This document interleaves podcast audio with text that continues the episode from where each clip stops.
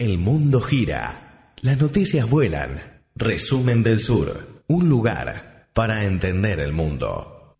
El tema más importante en Rusia esta semana es que el presidente checheno Ramzan Kadyrov estaría enfermo de coronavirus.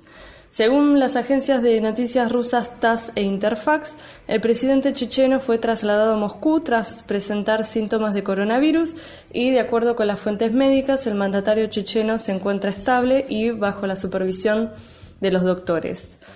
Vamos a aprovechar esta oportunidad para recordar quién es Ramzan Kadyrov. Ramzan Kadyrov es el presidente de Chechenia, una de las tantas repúblicas que conforman la Federación Rusa, y que ha sido conocido mundialmente por las dos guerras con Rusia en 1994 y 1999. Vamos a hacer un muy pequeño resumen de las guerras chechenas en apenas tres minutos. Los chechenos son una etnia del Cáucaso. El Cáucaso es una región geográfica que se encuentra entre el Mar Negro y el Mar Caspio.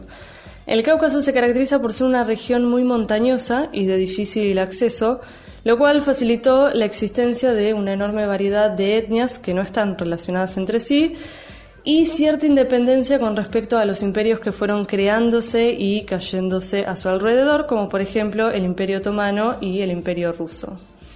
Durante la existencia de la Unión Soviética, el pueblo checheno vivió bajo la República Socialista Soviética de Chechenia e Ingushetia, en la cual compartían el territorio con sus vecinos ingushetios o inguyos, que son miembros de otra etnia. Con la implosión de la URSS en 1991 y el surgimiento de una serie de países independientes, Chechenia vio una posibilidad de adquirir finalmente la libertad con respecto a sus vecinos ingushetios y a los rusos. El por entonces electo presidente checheno, Chohar Dudayev, declaró la independencia de lo que se llamó la República Chechena de Ichkeria. Rusia no vio con buenos ojos esta independencia porque a su forma de ver la situación el estatus de los chechenos no era el mismo que el de las repúblicas caucásicas o centroasiáticas y un dato no menor es que en Chechenia hay alrededor de 30 campos de petróleo y gas, de los cuales por supuesto que los rusos no querían privarse. La primera guerra chechena se data entre 1994 y 1996. Fue una guerra muy sangrienta en la cual, a pesar de que las tropas rusas eran claramente más y estaban mejor equipadas, no podían ganarle a las milicias chechenas. El hecho más importante de esta primera guerra fue la toma de rehenes en el hospital Budionovsk, tras el cual murieron 126 civiles y más de 400 personas fueron heridas. En 1996, Dudayev fue asesinado, dando por fin a la Primera Guerra Chechena. Sin embargo, pese a la ausencia del líder, continuaron los ataques terroristas por parte de los rebeldes chechenos. En 1999, cuando los chechenos invadieron a la vecina República de Dagestán, que era miembro pleno de la Federación Rusa, y ya con Putin como primer ministro de Yeltsin, comenzó la Segunda Guerra Chechena que duró 10 años. Para el año 2000, Putin ya había logrado controlar a Grozny. Grozny es la capital de Chechenia. Eh, y había puesto como presidente a Ahmad Kadyrov. Ahmad Kadyrov es el padre de Ramzan Kadyrov y era un líder mufti que hasta el momento había sido pro-separatista y que luego se convirtió en pro-putinista. Sin embargo, los rebeldes separatistas continuaron la lucha en forma de atentados terroristas, entre los cuales los más terribles fueron el atentado al teatro Dubrovka, en el cual murieron 170 personas entre los disparos de los terroristas y la solución que encontró Putin para eliminar a los terroristas, que consistió en introducir a través de los gasoductos una sustancia tóxica que afectó tanto a los terroristas como a los rehenes. Y otro hecho también terrible que se da en el marco de eh, la Segunda Guerra Chechena es la toma de rehenes en, en una escuela de Beslan, en la cual murieron 223 personas, eh, la mayoría de las cuales eran niños. Ahmad fue asesinado durante los festejos del Día de la Victoria, es decir, el 9 de mayo de 2004, y lo sucedió su hijo menor, Ramzan Kadyrov, que apenas tenía 30 años. Desde ese momento Putin se encargó de hacer de Kadyrov un fiel seguidor a su gobierno y ambos con mano dura aniquilaron a los rebeldes chechenos, dando por finalizada la Segunda Guerra Chechena en abril de 2009.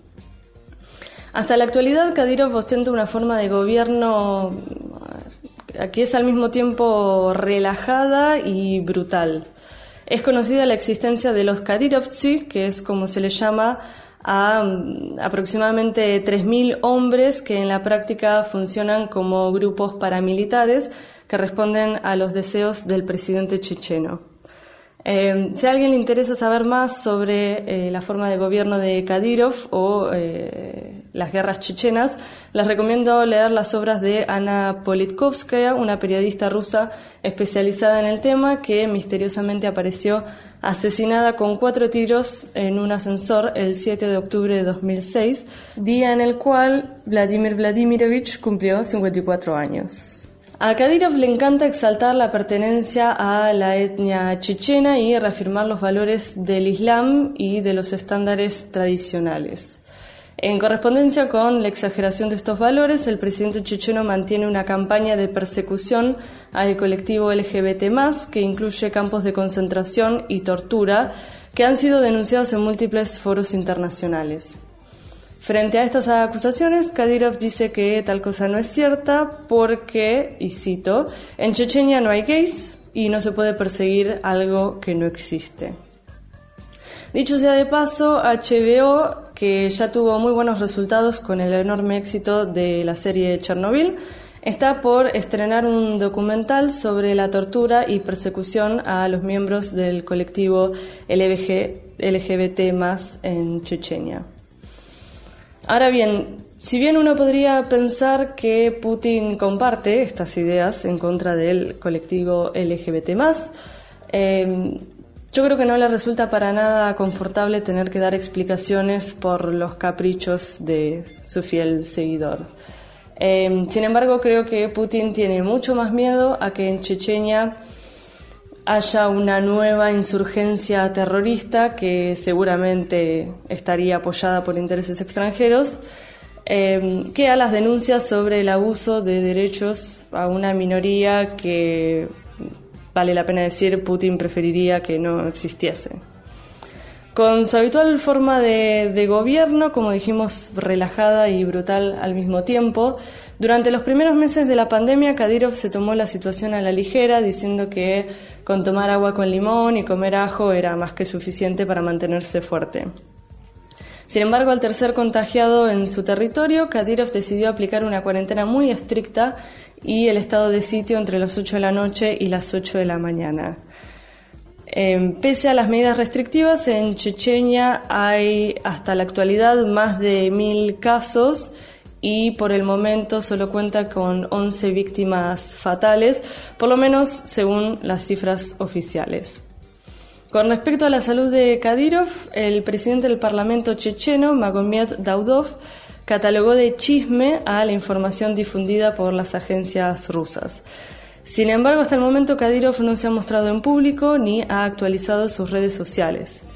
De ser cierto que es paciente de coronavirus, Kadyrov vendría a sumarse a una larga lista de funcionarios de alto rango del gobierno ruso que han dado positivo de coronavirus, lista que incluye al recientemente recuperado primer ministro Mikhail Mishustin y al vocero personal de Putin, Dmitry Peskov, que aún se encuentra hospitalizado.